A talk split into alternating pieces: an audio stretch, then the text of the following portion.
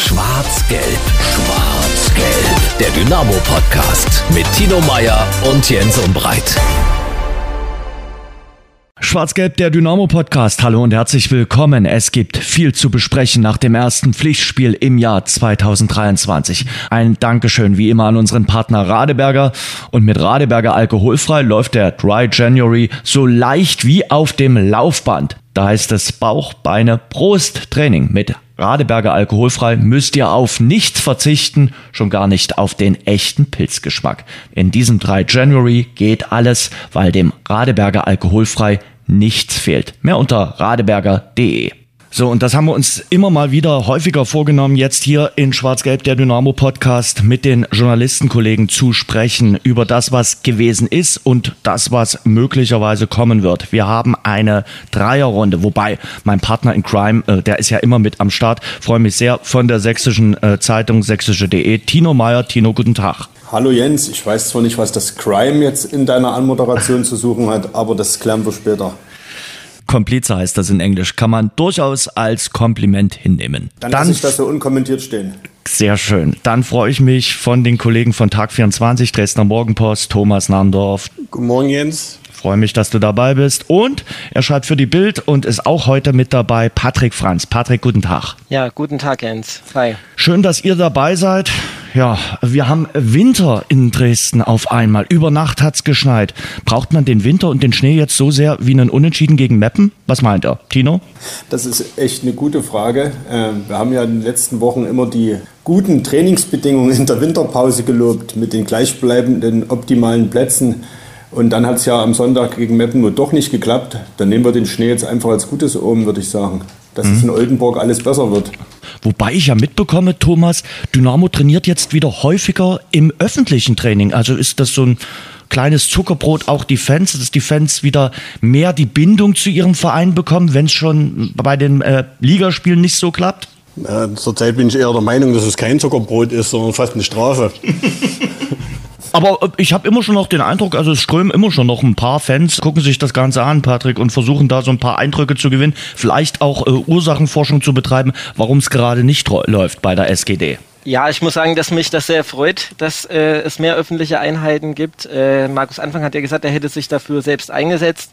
Das finde ich im Endeffekt gut. Und äh, ich muss generell nochmal auf deine Ausgangsfrage kommen. Also beim Schnee freuen sich wenigstens die Kinder oder ja. hat wenigstens irgendjemand Freude dran an dem Unentschieden gegen Meppen, glaube ich niemand. Nee, das stimmt so. Also außer Meppen, äh, die haben sich natürlich Richtig. darüber gefreut. Die Kinder können heute zumindest einen Schneemann bauen. Dafür sollte die Menge ausreichen.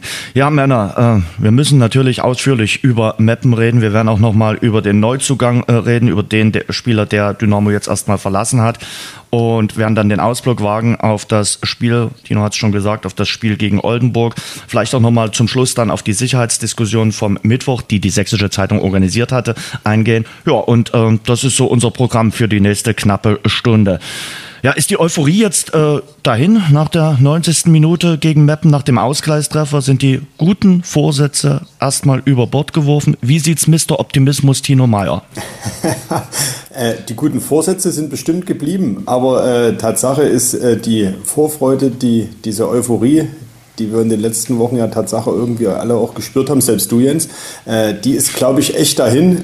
Vor allen Dingen halt mit diesem Gegentreffer, der äh, zu einem schlechteren Zeitpunkt gar nicht fallen hätte können in der allerletzten Minute oder beziehungsweise in der Nachspielzeit und dann gegen den neuen Tabellenletzten der dritten Liga. Also viel schlimmer geht es nicht und ich glaube, das ist auch so ein bisschen ein Stimmungskiller.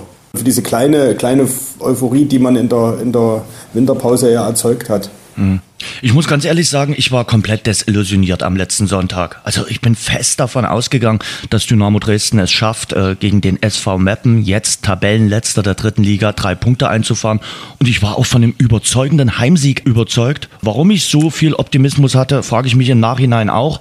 Thomas, wie ging es dir mit diesem 1 zu 1 gegen Meppen? Warst du überrascht oder sagst du, nö, es setzt sich einfach nur das fort, was im Herbst geschehen ist?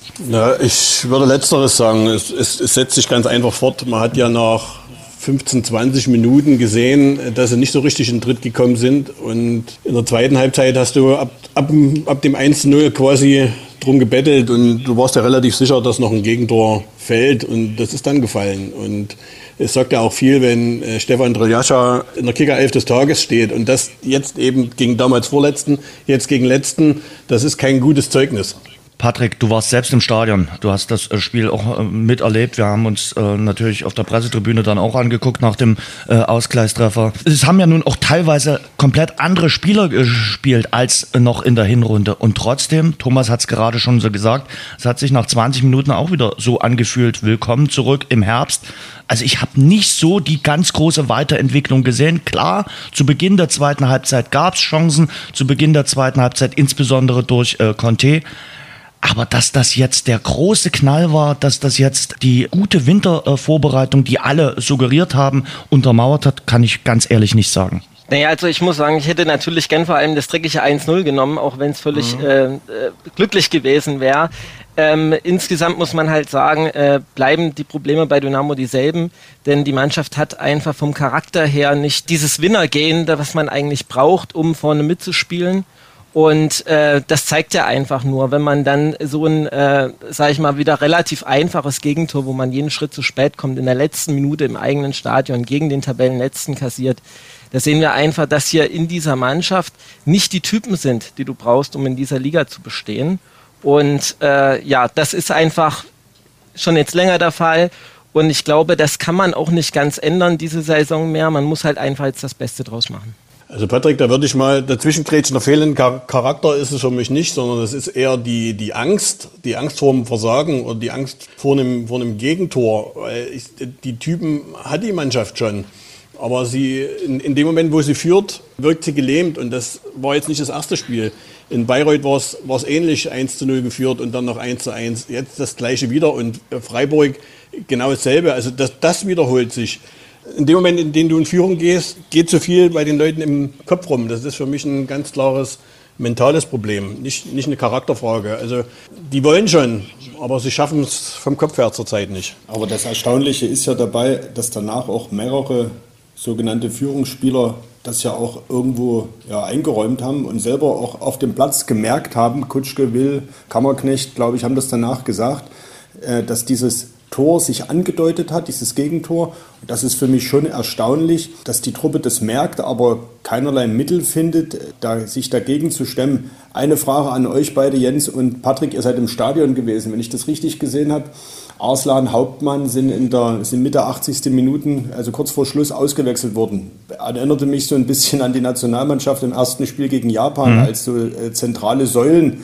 damals noch in der zweiten Halbzeit, Mitte zweiter Halbzeit rausgenommen wurden und Deutschland verlor ein Fehler, Hauptmann und Arslan rauszunehmen? Ich glaube, äh, Hauptmann war einfach dann fertig. Also der und äh, er wollte eigentlich äh, dann noch so ein bisschen Stabilität reinbringen.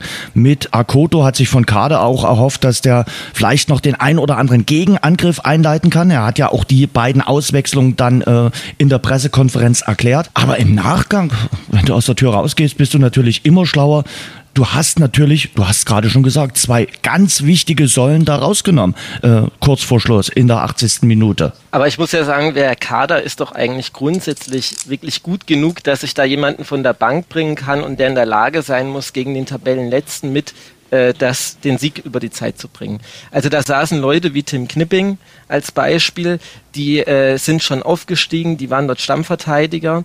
Also die Wechsel waren es jetzt für mich nicht. Es zeigt sich einfach viel mehr, und da will ich nochmal kurz korrigieren, Naro, im Endeffekt ist es für mich nicht äh, so, dass ich sage, die Mannschaft will nicht. Also das meine ich nicht mit Charakter, sondern ich meine einfach, sie kann nicht. Sie kann mental nicht. Also da sind wir eigentlich beim selben Punkt.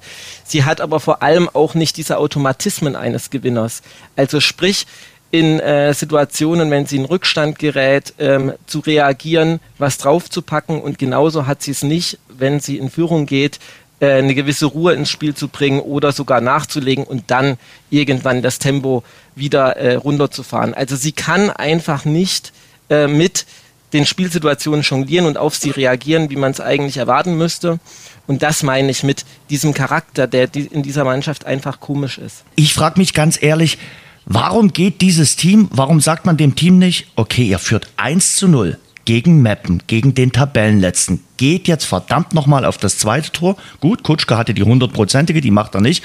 Aber macht doch weiter Offensive. Sucht doch das Heil in der Flucht. Also, und, und, und lasst euch dann ab der 80. Minute nicht so hinten einigeln. Es war ja nicht unmittelbar nach dem Führungstreffer, dass sie äh, sich nach hinten reindrängen lassen haben, sondern ich hatte erst das Gefühl, so ab der 80. Minute hat dann Meppen den Schweißgeruch von Dynamo gerochen und habe gemerkt, vielleicht geht ja hier sogar noch was. Wahrscheinlich ist es Tatsache so eine Angst, was falsch zu machen in der Schlussphase, die man als Außenstehender oder wahrscheinlich selbst die Spieler auch nicht erklären können, weil wahrscheinlich äh, Leute wie Kutschke sagen, nee, ich habe das nicht, aber irgendwie, da bin ich dann schon bei Patrick, ist irgendwas stimmt in der Mannschaft nicht. Also das soll jetzt gar nicht mysteriös klingen oder irgendwie auch gar keine Anklage sein, einfach eine Zustandsbeschreibung.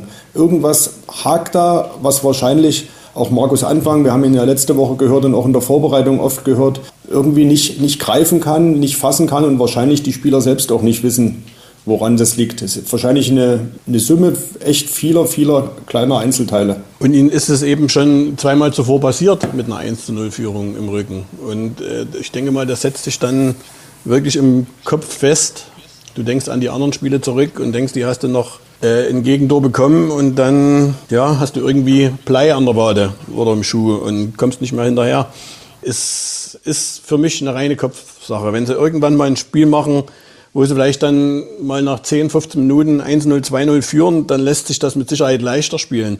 Aber in dem Wissen, dass du dann im Gegentor am Ende des Spiels vielleicht nicht mehr darauf reagieren kannst, dann wird es mental schwer für so eine Mannschaft. Und es wird nicht einfacher werden. Wobei, Thomas, die Winterpause war ja diesmal lang genug und die Vorbereitung an sich ja auch äh, in den Spielen sehr erfolgsversprechend.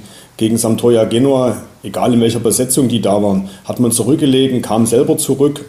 Und das, das ließ sich ja alles gut an. Also von daher ist dieses psychologische Moment, der immer noch dann so präsent ist. Aber ja, letztendlich bin ich da wahrscheinlich dann doch auch bei dir. Wahrscheinlich ist es so. Tino, das sind aber Testspiele gewesen, ohne Druck. Vermutlich, und, ja. Und äh, ist, ist nun mal im Leistungssport so. Es gibt Trainingsweltmeister und es gibt welche, die im Wettkampf Leistung zeigen. Und Dresden ist zurzeit eher wohl Trainingsweltmeister. Schwacher Trost. Dann ist es ja gut, dass wir die öffentlichen Trainings wieder haben. Leute, geht mehr zu den Trainings. Patrick, wer hat dir denn am äh, Sonntag äh, von den Spielern gefallen? Äh, Triljaccia hast du schon erwähnt, hat Thomas auch schon erwähnt, äh, ist in der Kickerelf gewesen. Der hat ordentlich gehalten, hat auch untermauert, warum er jetzt wieder im Tor steht. Torwartfrage wird dann sicherlich neu aufgeworfen werden, wenn Müller zurück ist und seine Verletzung überwunden hat. Ich fand Conte noch gut, wobei ich sage, mit Abstrichen gut. Er muss eine von seinen Chancen machen in der zweiten Halbzeit. Den fand ich auch ordentlich. Kutschke hat nach seiner Einwechslung gezeigt, dass er ein Stoßstürmer ist, dass er den Torriecher hat, muss aber auch eigentlich den zweiten Treffer machen. Äh, wie geht's dir? Wer hat für dich äh, überzeugt? Wo sagst du, da ging gar nichts am letzten Sonntag? Ja, es ist natürlich generell schwierig, ähm, äh, wenn man gegen den letzten äh, daheim 1-1 spielt, äh, da jetzt irgendjemanden überragend zu sehen. Ähm, deswegen gebe ich dir komplett recht. Conte war auffällig, aber im Endeffekt kommt halt effektiv zu wenig bei ihm herum. Aber es ging am meisten über seine Seite. Richtig, das ist absolut unbestritten. Also er war der auffälligste Spieler und, und insofern ist er ja auch äh, eigentlich ein klarer Unterschiedsspieler in dieser Liga. Aber auch da fehlt halt am Ende das, was entscheidend ist, nämlich, dass er den Ball ins Tor schießt oder eine entscheidende Vorlage haben. Und auch Hauptmann hat mir am Anfang gut gefallen, mhm. fiel dann aber wieder ab. Also wir haben sehr, sehr viele äh, Momente im Spiel, wo man so denkt, okay, der ist heute eigentlich ganz gut drauf und dann entwickelt sich wieder völlig anders. Deswegen fällt es mir schwer.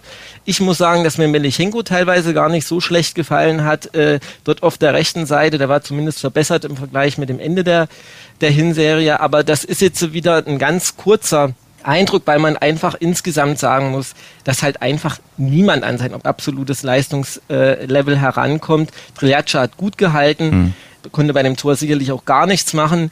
Aber ähm, auch da muss man sagen, dass er natürlich auch noch am ehesten das Glück hatte, sich, sag ich mal, überhaupt auch auszeichnen zu können. Tolle Parade zu Beginn der zweiten Halbzeit. Jens, ich erinnere mich, äh, in der ersten Halbzeit hast du in deiner äh, Radioreportage für Radio Dresden die Frage aufgeworfen, äh, ob denn nicht ein Kutschke diesem Spiel gut getan hätte oder dieser ersten Halbzeit ein Knipser, der vorne eben weiß, wo das Tor steht.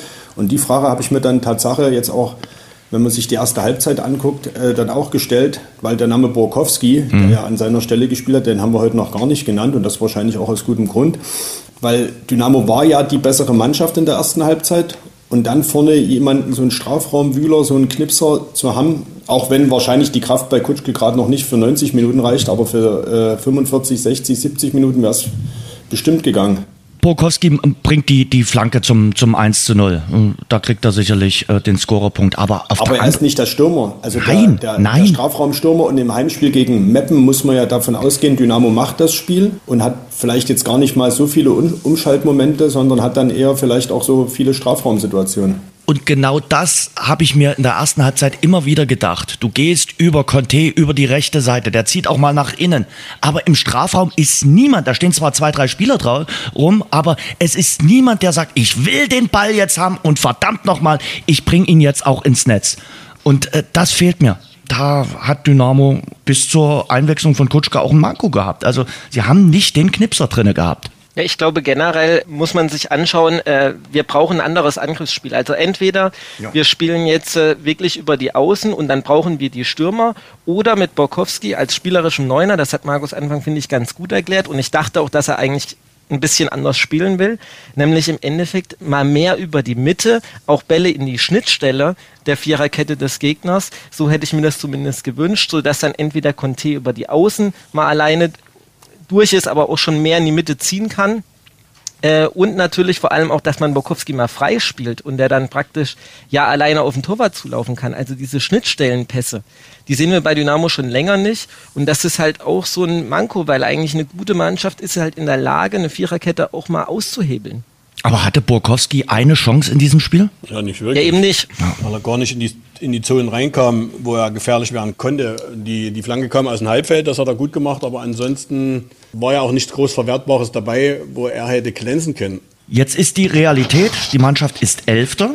Sie konnte die Vorlage der Ergebnisse vom Samstag nicht nutzen. Und wenn man sich die Formkurve der letzten sechs Spiele in der dritten Liga anschaut, dann ist Dynamo Vorletzter. Nur noch mal zur Erinnerung für die jüngeren Geborenen. Der letzte Sieg von Dynamo Dresden rührt vom 9. Oktober.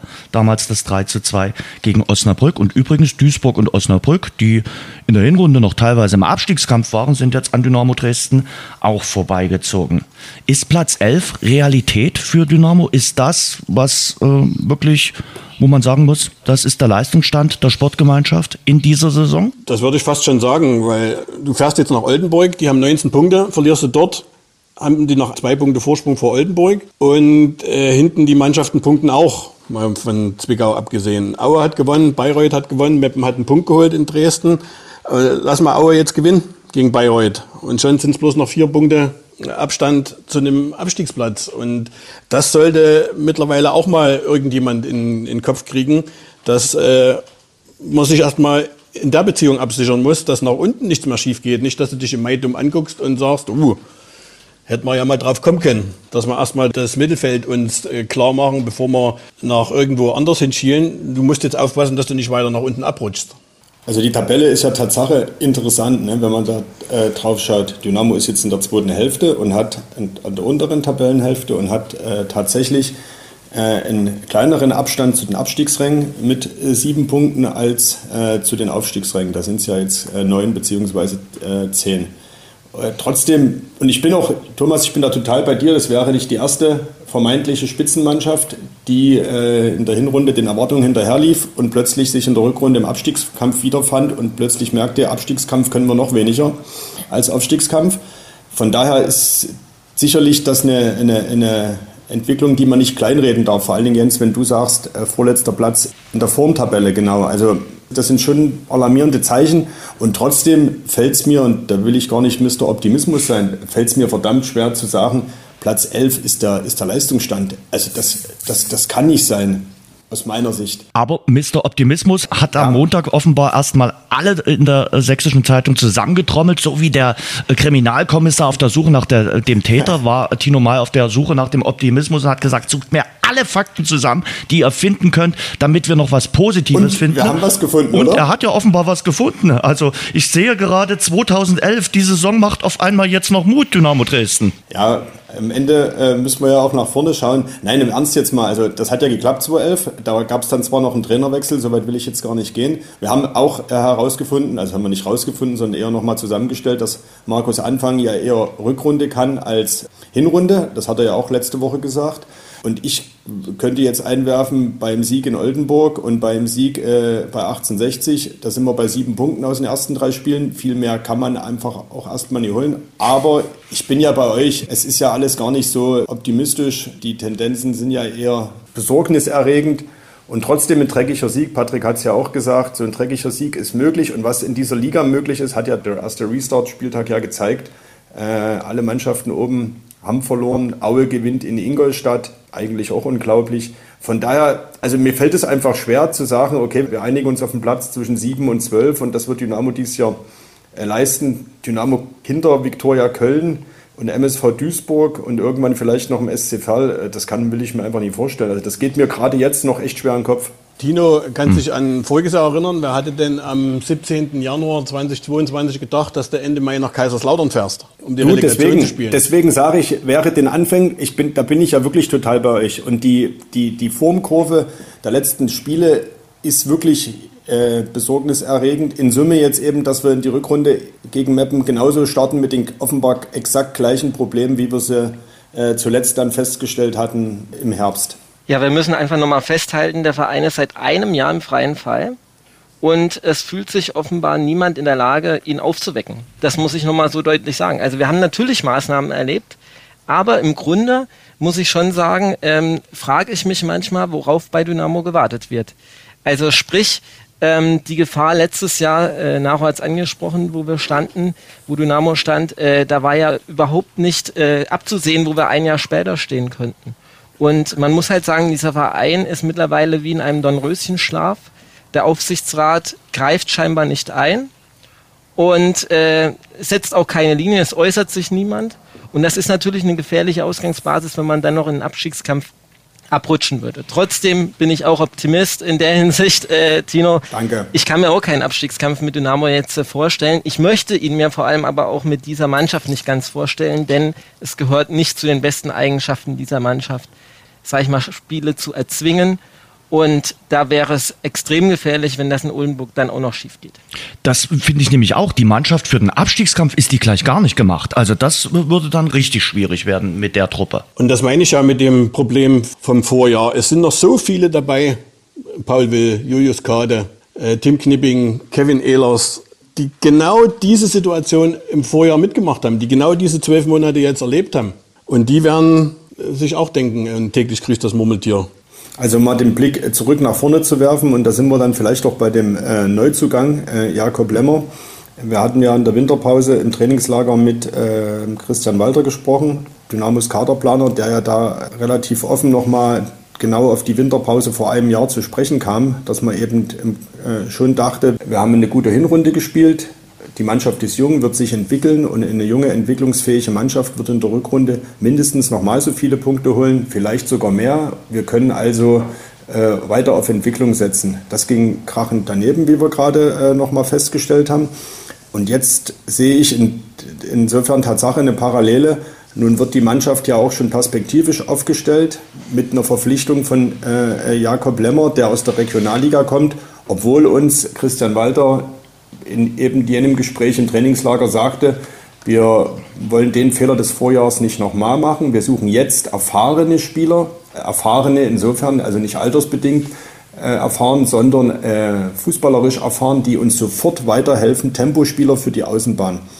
Und dann lässt man Batista Meyer gehen, wo wir uns sicher wahrscheinlich alle einig sind, dass das soweit erstmal okay geht und holt einen de facto gleichaltrigen äh, Jakob Lemmer aus der Regionalliga, der zwar dort bei Offenbach sicherlich in einem emotionalen Verein spielt, aber Drittliga-Erfahrung gleich null hat, sondern eher gerade ist, sage ich mal, so langsam durchzustarten. Erinnert mich so ein bisschen an die Personale Jakob Lewald, äh, Innenverteidiger, der aus Berlin in der Hinrunde kam, der auch erst eine Weile Zeit brauchte, um einzugreifen. Jetzt ja zur Stammelf offenbar gehört. Von daher die Verstärkung, die Dynamo sofort weiterhilft, die sehe ich in Jakob Lemmer nicht. Vielleicht ist das ein Vorgriff äh, auf den Sommer. Das hat man ja auch in der Mitteilung von Offenbach durchblicken lassen. Im Sommer wäre er definitiv nach Dresden gewechselt. Den Wechsel hat man jetzt äh, vorgezogen. Dem ist schon so, aber Mark, er, hm? er, hilft jetzt halt aber auch nicht, ne?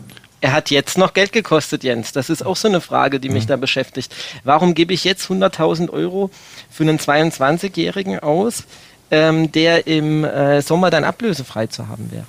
Acht also, Tore, vier Vorlagen. Das hat offenbar so Begehrlichkeiten geweckt, dass man gesagt hat, vielleicht kann er uns in der Rückrunde auch schon äh, weiterhelfen und gesagt hat, dann ziehen wir den Wechsel jetzt vor. Ich glaube, die Kaderplanung bei Dynamo ist halt generell äh, sehr damit verbunden, dass man immer sehr optimistisch denkt, was die Spieler ähm, äh, schon erreicht haben oder was sie erreichen können. Mhm. Ähm, der realistische Blick auf die Sache, der, der fehlt manchmal. Äh, also sprich Fitnesszustand. Da erinnere ich auch letztes Jahr nochmal an Adrian Fein, als der verpflichtet wurde. Wer? Man hat ja, ja, der hat dann nie ein Spiel gemacht für Dynamo, aber wahrscheinlich noch nicht mal ein schlechtes äh, Gehalt gehabt, ähm, da er ja von Bayern äh, äh, dann auch noch kam und da sind die Laien gar nicht so günstig. Also dementsprechend da sind einfach auch gewisse Fehleinschätzungen, teilweise aus meiner Sicht Fehlinformationen unterwegs. Fitnesszustand sind wir oft schlecht informiert. Und man hat auch oft das Gefühl, dass man die Spieler menschlich nicht richtig einschätzen kann, bevor sie hier wirklich aufschlagen. Mhm. Also sprich, wir haben in dieser Mannschaft einige Spieler dabei, die sind schon auch mit vielen Dingen abseits des Fußballs beschäftigt. Und ähm, nicht jeder, aber ein paar gibt's. Und äh, wenn das halt ein gewisses Übergewicht in der Mannschaft auch hat, dann fehlt vielleicht so dieser allerletzte Ehrgeiz, ähm, wirklich was zu erreichen. Und das ist für mich der große Unterschied zu vor zwei Jahren. Damals hatte man eine Mannschaft, da waren ganz, ganz viele Spieler dabei, wie Pascal Sohm, wie äh, Sebastian May, die immer am Aufstieg gescheitert waren und den unbedingt diesmal schaffen wollten mit dem neuen Verein und mit Dynamo Dresden auch genau.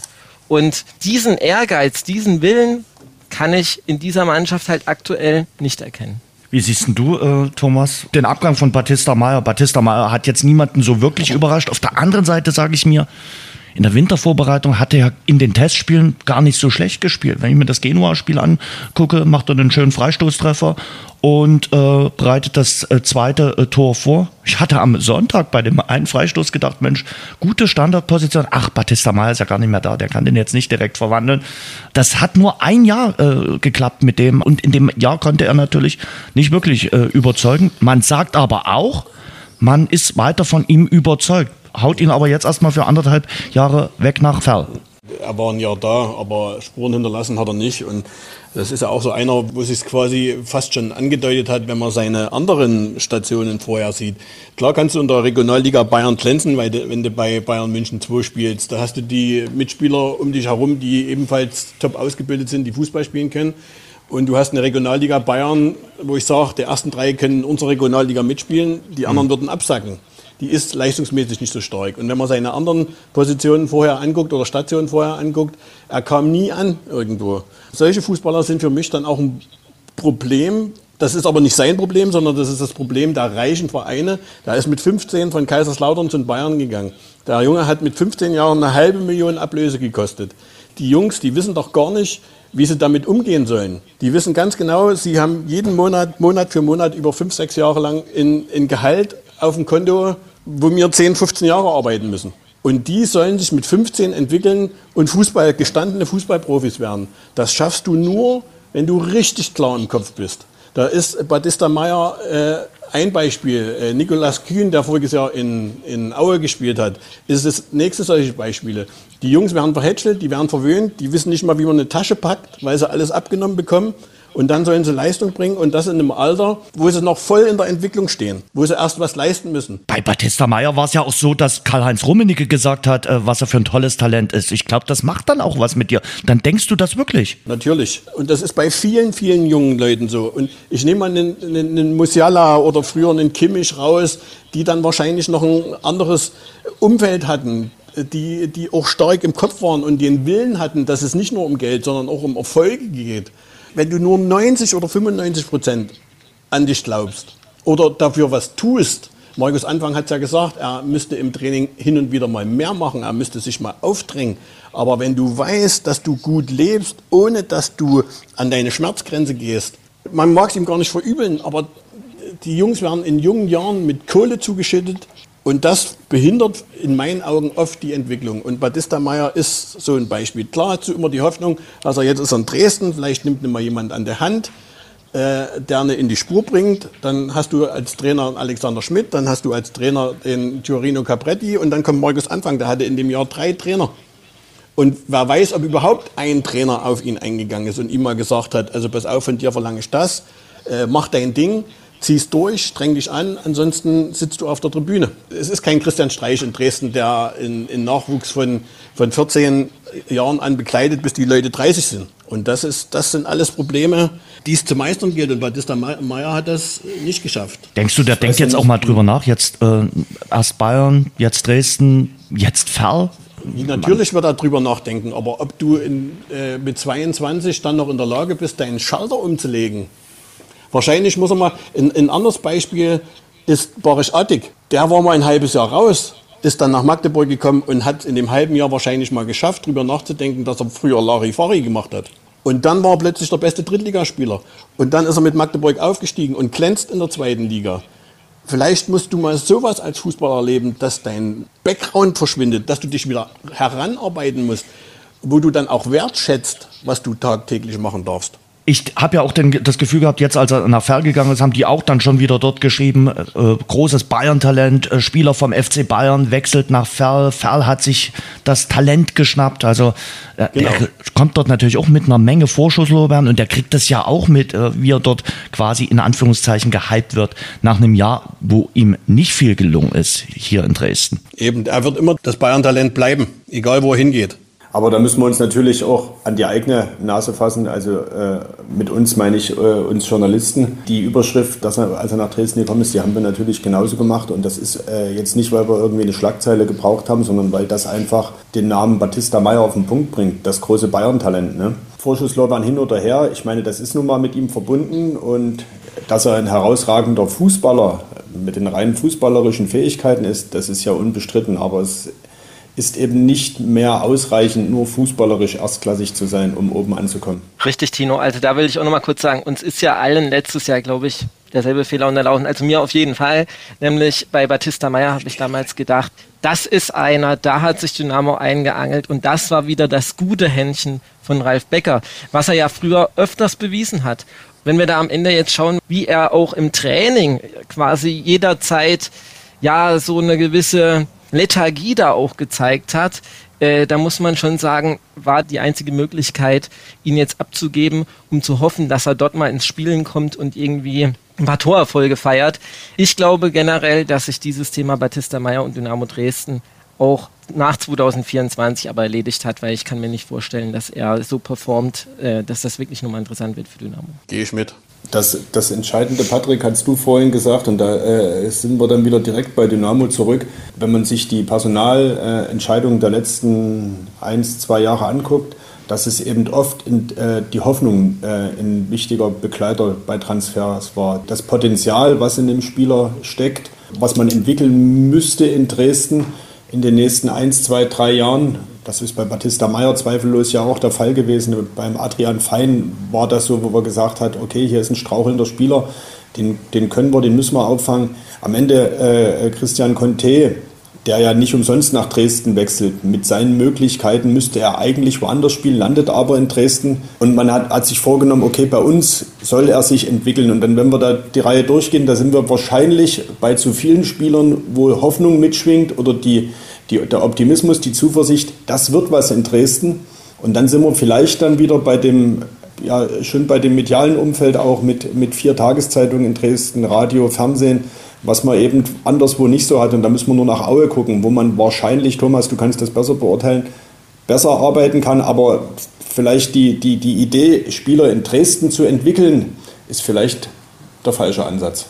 Ja, also Aue hat mit Sicherheit ein ruhigeres Umfeld, aber so wie es vor vier, fünf Jahren war, ist es, ist es auch nicht mehr. Also du bist medial dort auch im, im Blickpunkt und äh, deine Leistungen werden auch angeguckt. Deshalb habe ich vor ein paar Minuten den Nikolas Kühn angesprochen. Das ist dieselbe Kategorie Batista Meyer. Ich glaube, die haben sogar zusammen im Nachwuchs gespielt und er stand auch im Fokus und hat von 34 Spielen viermal geliefert, unter anderem beim am letzten Spieltag beim 1 zu 0 in Dresden. Und da hast du dann immer gedacht, warum spielt der Junge nicht immer so?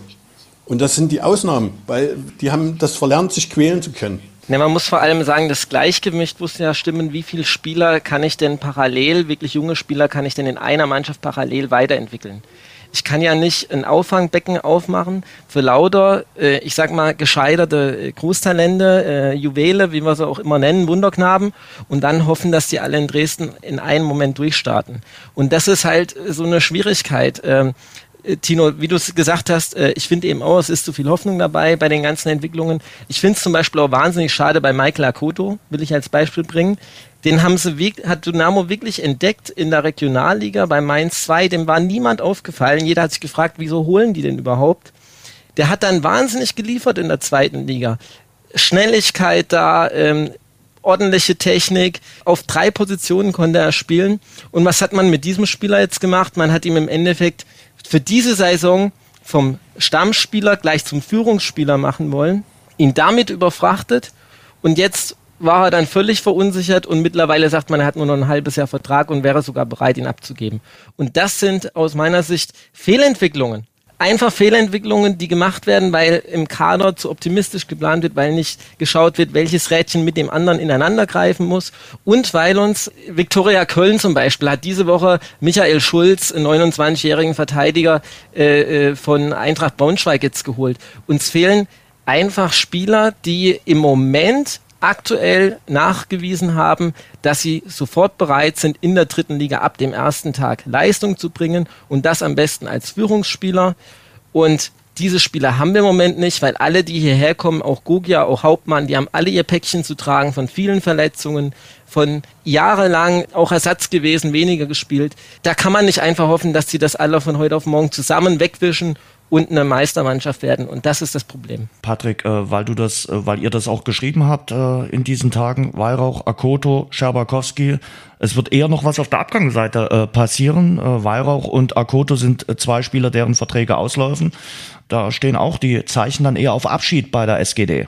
Ja, es ist äh, laut unseren Informationen einfach so, dass Dynamo halt im Endeffekt ja auch ein bisschen auf die Finanzen schauen muss. Deswegen hat mich das bei Jakob Lemmer auch äh, überrascht, dass sie dort nochmal Ablöse gezahlt haben. Es wird am Ende dieser Saison wahrscheinlich schon ein relativ dickes Minus stehen und kein Aufstieg. Und man braucht halt einfach jetzt ähm, Geld, um in den nächsten Jahren weiter investieren zu können, wenn der Anlauf länger dauert Richtung zweite Liga. Und dann muss man ja auch bedenken, selbst wenn man die mal wieder erreicht, muss man ja auch investieren. Auch das haben wir ja gesehen, dass falsch war, nach dem letzten Aufstieg zu sehr an der Aufstiegsmannschaft festzuhalten, sondern man muss die dann nochmal verstärken. Also das Geld in Dresden ist nicht mehr so viel da, wie man jetzt vielleicht bald braucht, um dieser etablierte Zweitligist zu werden.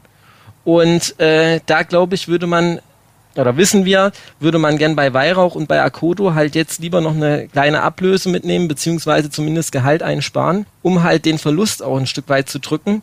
Wir wissen ja alle, der Kader ist breit genug und äh, ja, wirklich viel bei Patrick Weihrauch ist ja dann äh, seit seiner Verletzung nicht herausgekommen, auch wenn der Junge einem natürlich mit dieser, sag ich mal, Verletzungsgeschichte auch ein bisschen leid tun kann, wie das gelaufen ist. Wobei, wenn die jetzt das Verkaufssiegel haben, dann erhöht das ja nicht unbedingt ihren Marktpreis. Wenn es heißt, naja, okay, die würde man bereit sein abzugeben, dann äh, wird der Verein, der vielleicht Interesse hat, auch nicht sagen, da zahlen wir jetzt einfach mal mehr, so, weil die sollen ja sowieso abgegeben werden. Ja, äh, an sich stimmt das natürlich. Äh, andererseits glaube ich, wäre jetzt äh, von der Konkurrenz auch niemand so direkt auf äh, Weihrauch oder Akoto vielleicht von sich aus gekommen nach der Hinrunde wenn jetzt das Verkaufssiegel so ein bisschen äh, äh, draufhängt, kann ich mir vielleicht eher vorstellen, dass Akudo zumindest noch eine Personalie wird. Das wäre so ein Transfer, den ich mir äh, eigentlich von Sandhausen vorstellen könnte. Hm. Die holen manchmal solche Spieler, die äh, gezeigt haben, dass sie zweite Liga leisten können und äh, auch relativ günstig zu haben sind habe ich jetzt überhaupt keine Informationen, dass das so äh, äh, Sandhausen ist oder wie auch immer, dass das so werden könnte. Aber ähm, das ist jetzt nur ein Beispiel dafür, ähm, äh, dass das schon noch irgendwie Thema werden kann. Das wären jetzt beides äh, zwei typische Spieler, die Dynamo Dresden jetzt verpflichten könnte, wenn sie nicht schon in Dresden wären, die eigentlich Tatsache äh, großes Potenzial angedeutet haben oder Patrick Weihrauch eben auch schon längere Zeit mal nachgewiesen haben und jetzt in einer Krise sind und äh, da eigentlich auch günstig offenbar zu haben sind. Ne? Aber nun sind sie ja in Dresden, nun wird sie Dresden nicht verpflichten. Wie seht ihr denn die Rolle vom Kapitän von äh, Tim Knipping? Auch dessen Vertrag läuft im Sommer aus, war jetzt am Sonntag nur äh, auf der Ersatzbank, hat auch nicht gespielt, wurde nicht eingewechselt. Äh, Markus Anfang hat mehrfach betont, er ist und bleibt unser Kapitän. Ähm, er ist wichtig für die Kabine. Aber wir sind uns alle einig. Also Tim Knipping ist kein Gewinner der Winterpause und der Wintervorbereitung gewesen, Thomas. Nee, und da bin ich äh, klar der Meinung, dass da irgendwas anderes passiert sein muss, intern mit dem Trainer oder so, weil du deinen Kapitän nicht einfach so abschießt. Und äh, Knipser war in der, im, im Herbst, äh, mit Sicherheit kam er nicht an seine Leistungen ran, die er in der zweiten Liga gezeigt hat oder in der Aufstiegssaison. Das hängt mit Sicherheit auch mit seinem Knie zusammen. Aber er war einer, der gepusht hat, er war einer der Stabilen und an den sich auch andere aufrichten können. Und ihn jetzt rauszulassen, so mir nichts, dir nichts, da war ja bis zum letzten Pokalspiel in Blauen überhaupt nichts davon zu sehen. Und in neun Wochen ändert sich das. Das kann leistungsmäßig aus meiner Sicht nicht der ausschlaggebende Punkt sein, sondern da ist mit Sicherheit etwas mehr passiert. Vielleicht hat er den Mund zu sehr aufgemacht, vielleicht ist irgendwas anderes passiert. Aber an den Leistungen bei Knipser boah, da tue ich mich schwer damit zu sagen, äh, er ist schlechter als in Kevin Ehlers oder in Jakob Lewald oder selbst in Claudio Kammerknecht, obwohl er noch mit der Beste in der Herbstrunde war. Aber das mache ich nicht. Ich säge meinen Kapitän nicht ab. Wir waren uns doch aber, denke ich, glaube ich, alle einig, äh, dass Tim Knipping in der Hinrunde nicht seine Leistung erreicht hat, oft nicht erreicht hat. Der Nebenmann neben ihm äh, oftmals der bessere war, in dem Fall äh, Claudio Kammerknecht. Und da bin ich jetzt wieder eher bei Markus Anfang, der sagt, wir können das Leistungsprinzip ja nicht am Kapitän aushebeln und sagen, nur weil er die Kapitänsbinde trägt und das völlig zu Recht, weil er eben genau dieser äh, Führungsspieler ist, für die Kabine wichtig ist, an dem sich junge Spieler aufrichten können und so weiter und so fort.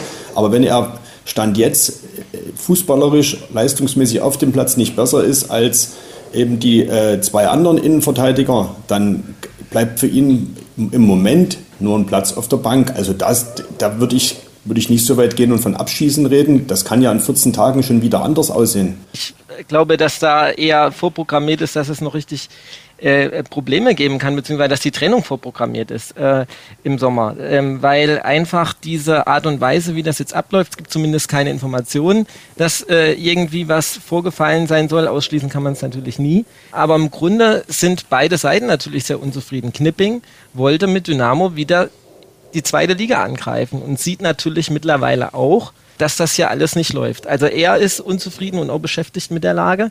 Dynamo ist unzufrieden mit auch seiner Leistung. Beides irgendwo berechtigt und irgendwo weiß man schon so richtig, ganz geht der Weg nicht mehr zusammen. Man hat mehrmals über eine Vertragsverlängerung, eine vorzeitige gesprochen, war sich da von den Zeitpunkten völlig uneinig, sprich äh, vom Abstieg wollte Dynamo das Knipping verlängert. Äh, da hat Knipping gesagt, erstmal abwarten, ob wir in der zweiten Liga bleiben. Dann gab es im Herbst äh, nochmal ein Gespräch und da ist Knipping dann auf Dynamo zugekommen, war bereit zu verlängern. Da hat Dynamo dann gesagt, jetzt warten wir ab und mittlerweile ist so eine Situation, dass es die konkreten Gespräche quasi weg sind und dementsprechend, ja, glaube ich einfach, gerade in der Art und Weise, wie er jetzt halt 90 Minuten draußen sitzt, während ein 1 zu 0 zu verteidigen ist, glaube ich einfach, dass viel passieren muss, dass dann noch eine komplette Wende eintritt. Da gebe ich dir schon recht, dass äh, das schon sein kann, dass einer von beiden Seiten äh, im, nicht verlängern will. Egal, ob es Dynamo ist oder ob es äh, Knipping ist. Aber ich muss dem Tino ein kleines bisschen widersprechen, weil äh, Tim Knipping ist der Kapitän der Mannschaft. Und dem Kapitän musst du auch mal eine Phase einräumen, wo es vielleicht drei, vier Spiele mal nicht läuft. Also am Willen und an der Leidenschaft hapert es bei ihm nie. Und äh, indem du deinen Kapitän rausnimmst, zersemmelst du dir ja auch ein Stück weit die Hierarchie in deiner Mannschaft. Jetzt stehen elf Menschen auf dem Platz und ein Kapitän fehlt. Und äh, jetzt ist Paul Will mit Sicherheit in, ein Spieler, der immer Gas gibt, der immer Gras frisst. Aber ist es der, der seine Mannschaft dirigieren kann, der auch mal zum Schiedsrichter gehen kann und sagen, ey so und so? Wird er gehört von seinen Mannschaftskollegen? Und das bezweifle ich. Und deshalb finde ich, dass du einen Kapitän, auch wenn er drei, vier Spiele unter seinem Niveau gespielt hat, trotzdem eine gewisse Zeit einräumen muss, dass er auch mal eine, eine, schwierige Phase durchläuft. Denn ihn rauszunehmen, macht für mich mehr kaputt als umgedreht. Kurz vielleicht zwei Dinge dazu. Äh, vielleicht hat er diese drei, vier schwächeren Spiele schon zugestanden bekommen am Ende der Hinrunde. Könnte sein, weiß ich nicht.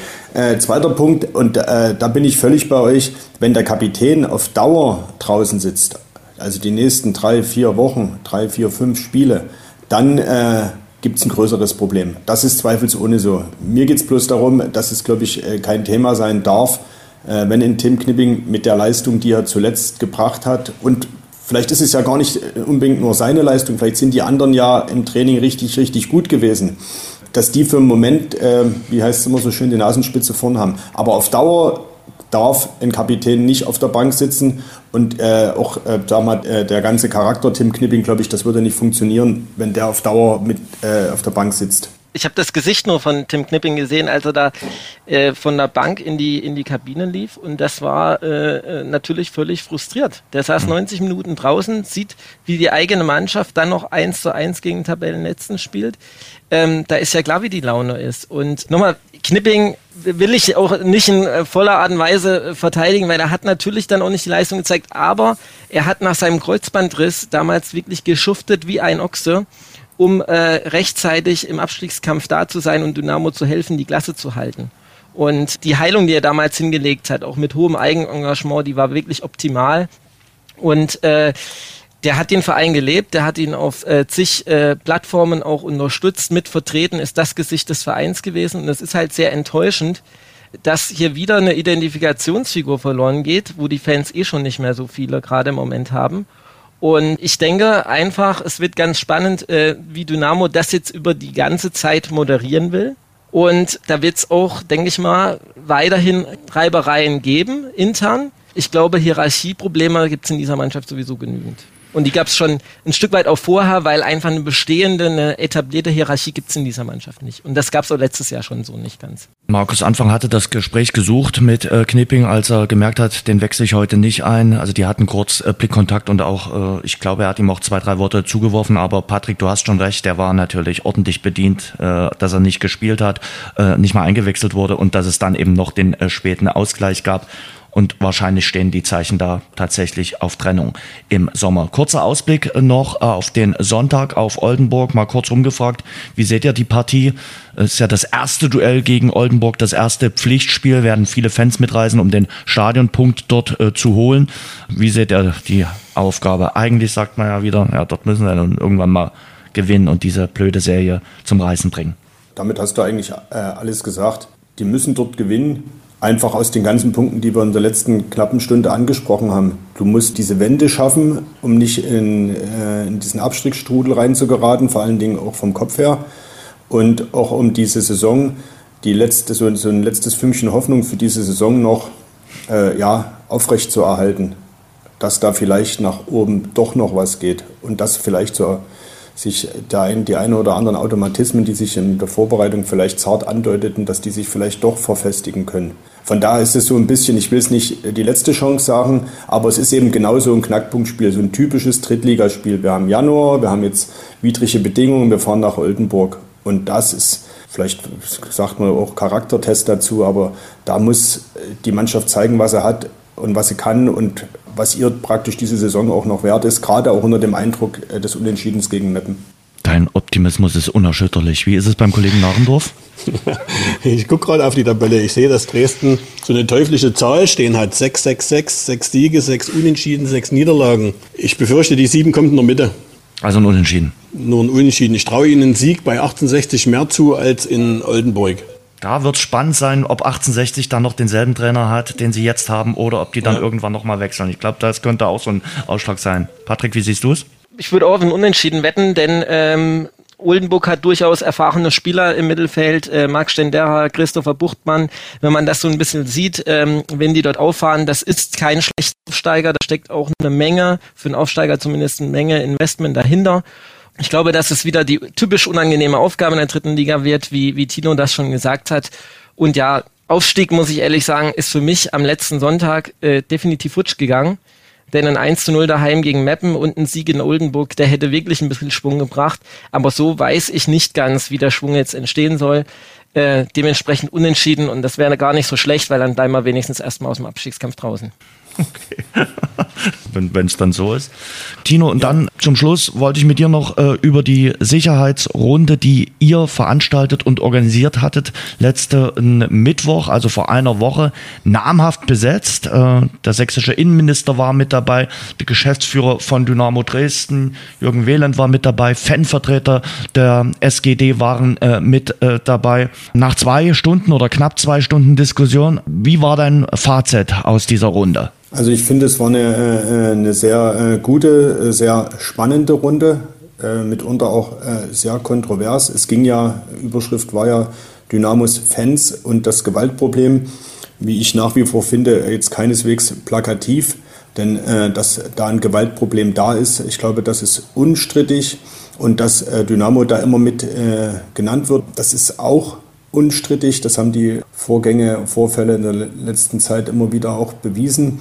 Ja, es war durchaus auch eine sehr äh, konstruktive Runde. Am Ende waren sich alle einig, wir müssen mehr miteinander reden, wir wollen mehr miteinander reden. Bayreuth, also die Randale beim Auswärtsspiel am 1. Oktober, äh, sollen Tatsache ein Wendepunkt sein. Es soll alles besser werden. Die Frage ist nur, gelingt das mit dem Miteinanderreden? Der Polizeipräsident Lutz Rodig hat mehrfach die Hand, sage ich mal, symbolisch und auch mit äh, deutlichen Worten ausgestreckt an die Fanszene. Er hat gesagt, wir müssen jetzt wirklich vorurteilsfrei über alles reden. Es darf keine Denkverbote geben. Es muss ein ehrlicher Dialog sein. Ich glaube, das meint er wirklich so. Die Frage ist jetzt, das ist die große Frage denn des Abends, nimmt die aktive Fanszene diese ausgestreckte Hand an? Die große Frage lautet sicherlich, was äh, für Versprechen wurden denn den Fans gemacht und äh, was, äh, wie geht die Polizei auf die Fans zu? Nur mit der ausgestreckten Hand. Ich glaube, die wollen ja auch irgendwas haben äh, von dem Abend und sagen, wir wollen nicht nur geben, sondern wir wollen auch irgendwas bekommen.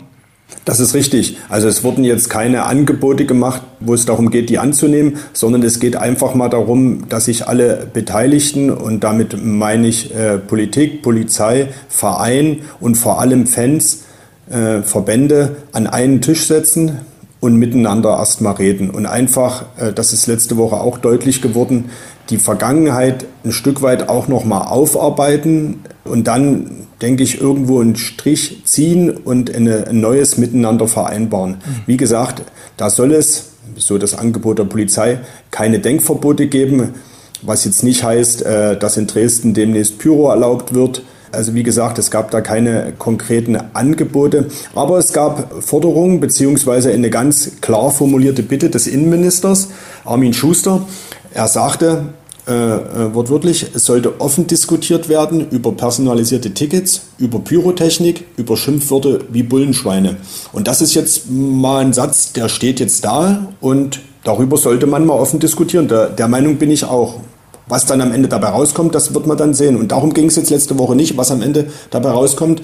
Alle waren sich einig, dass sich Vorfälle wie in Bayreuth auf keinen Fall wiederholen sollen. Heißt dann, äh, okay, wir erlauben hin und wieder mal Pyrotechnik, aber im Gegenzug gibt es personalisierte Tickets oder hm, wie du, darf da, ich mir das dann vorstellen? Das kann ich im Moment ehrlich gesagt auch nicht sagen, weil ich werde an dem Tisch nicht mit dabei sitzen, so gar nicht es denn täte. Aber es nee, wird häufiger hat, jetzt solche Runden geben. Das äh, haben die Protagonisten miteinander besprochen. Nun hatten wir ja am vergangenen Sonntag den Fanmarsch, äh, der nicht angemeldet gewesen ist. Da stellt sich mir und auch anderen äh, oder auch wahrscheinlich der Öffentlichkeit die Frage, okay, wenn ihr miteinander redet und jetzt öfter miteinander reden wollt, wie konnte das passieren? Also das ist so ähnlich wie das Sportliche, was wir gerade besprochen haben. Es ist ein sehr schwieriger, steiniger und wahrscheinlich auch noch sehr, sehr langer Weg. Also eins ist sicherlich klar, reden schadet nie. Wenn man sich häufiger an den Tisch setzt, kommt man vielleicht dann auch zu einem Konsens. Ich glaube, alle Parteien werden nie einer Meinung sein. Das Darum geht es, glaube ich, auch gar nicht. Also das nicht. ist, allen, man wird das auch ist auch der Polizei und auch dem Innenminister bewusst, es, dass es jetzt nicht darum geht, ein Theaterpublikum ins Rudolf-Harbi-Stadion zu setzen äh, mit Klatschpappen oder ähnlichem, sondern diese Einmaligkeit der Fankultur, wie wir sie in Dresden in vielen, vielen positiven Beispielen immer wieder äh, erleben, Stichwort Choreografien, Stichwort auch der Fanmarsch als solches am Sonntag, mal abgesehen vielleicht von dem übermäßigen Gebrauch von Pyrotechnik, gerade auf dem Neumarkt, wenn nebenan der Frauenkirche ein Gottesdienst läuft. Das ist alles sicherlich unglücklich und auch nicht akzeptabel, aber diese, diese positive Kraft, die aus der Fanszene äh, herausgeht, die Dynamo eben auch dahin gebracht hat, wo Dynamo äh, äh, als Verein in der Wahrnehmung steht, und das meine ich jetzt wirklich positiv, die gilt es doch zu erhalten. Und ich glaube, da hat man bei, auf Seiten von Polizei und Politik auch keine andere Meinung. Du bist am nächsten Wochenende wieder in Sachen Wintersport unterwegs, oder? Äh, Bob, Europameisterschaft in Altenberg. Ja, Francesco Friedrich immer noch so ein bisschen verletzungsgehandicapt, oder? Das stimmt. Er hat sich einen Muskelfaserriss zugezogen um Jahreswechsel und ja, so eine Muskelverletzung braucht etwas Zeit, bis sie ausheilt und Zeit ist halt ein rares Gut. Da geht es Wintersportler nicht anders als Fußballern. Am Ende ist auch das alles ein Ergebnissport. Und da hat er das Glück, dass jetzt am Wochenende noch ein Weltcup in Altenberg ist. Das heißt, äh, als Pirna kann er seine ganze heimische Infrastruktur nutzen, um wieder richtig gesund zu werden. Und dann geht es dann nächste Woche in die Schweiz nach St. Moritz, wo der Saisonhöhepunkt ansteht, die WM. Und dort geht es für einen wie Friedrich natürlich um nicht weniger als den WM-Titel. Also der fährt dort nicht hin, um Zweiter oder Dritter zu werden, sondern der will gewinnen. Gewinnen will auch wieder Dynamo Dresden. Und da haben wir es wieder. Ne? Am Ende ist Leistungssport immer wieder gleich. Ne? Ob auf dem Fußballplatz oder im Eiskanal. Dann bedanke ich mich ganz, ganz herzlich äh, für die Runde und zwar an Patrick Franz von den Kollegen von Bild. Patrick, vielen Dank. Ja, danke auch, dass ich dabei sein konnte und euch allen schönen Tag. Ne? Bis dann, ciao. Danke, tschüss. Thomas, äh, vielen Dank an Thomas Narendorf von den Kollegen der Dresdner Morgenpost und Tag 24. Thomas, Dankeschön. Jens, ich danke und bis zum nächsten Mal. Bis zum nächsten Mal, definitiv. Und natürlich an äh, Tino Meyer, herzlichen Dank. Tino, wir hören uns nächste Woche wieder. Dankeschön für deine Eindrücke und Eingebung. Jens, ich äh, bin schon Tatsache gespannt und wir werden reden über Oldenburg. Und, und, und über deinen Optimismus, auch nächste Woche. Ja. Auch Gut. das, ja. Dankeschön. Das war Schwarz-Gelb, der Dynamo-Podcast, exklusiv mit Radeberger Pilsner. Tradition verbindet, Leidenschaft vereint. Radeberger, das Pilsner. Wir hören uns nächste Woche wieder. Bis dahin, dynamische Grüße. Schwarz-Gelb, der Dynamo-Podcast, ist eine Produktion von sächsische.de und Radio Dresden. Abonniert uns bei Spotify, Apple Podcasts und überall dort, wo es gute Podcasts gibt.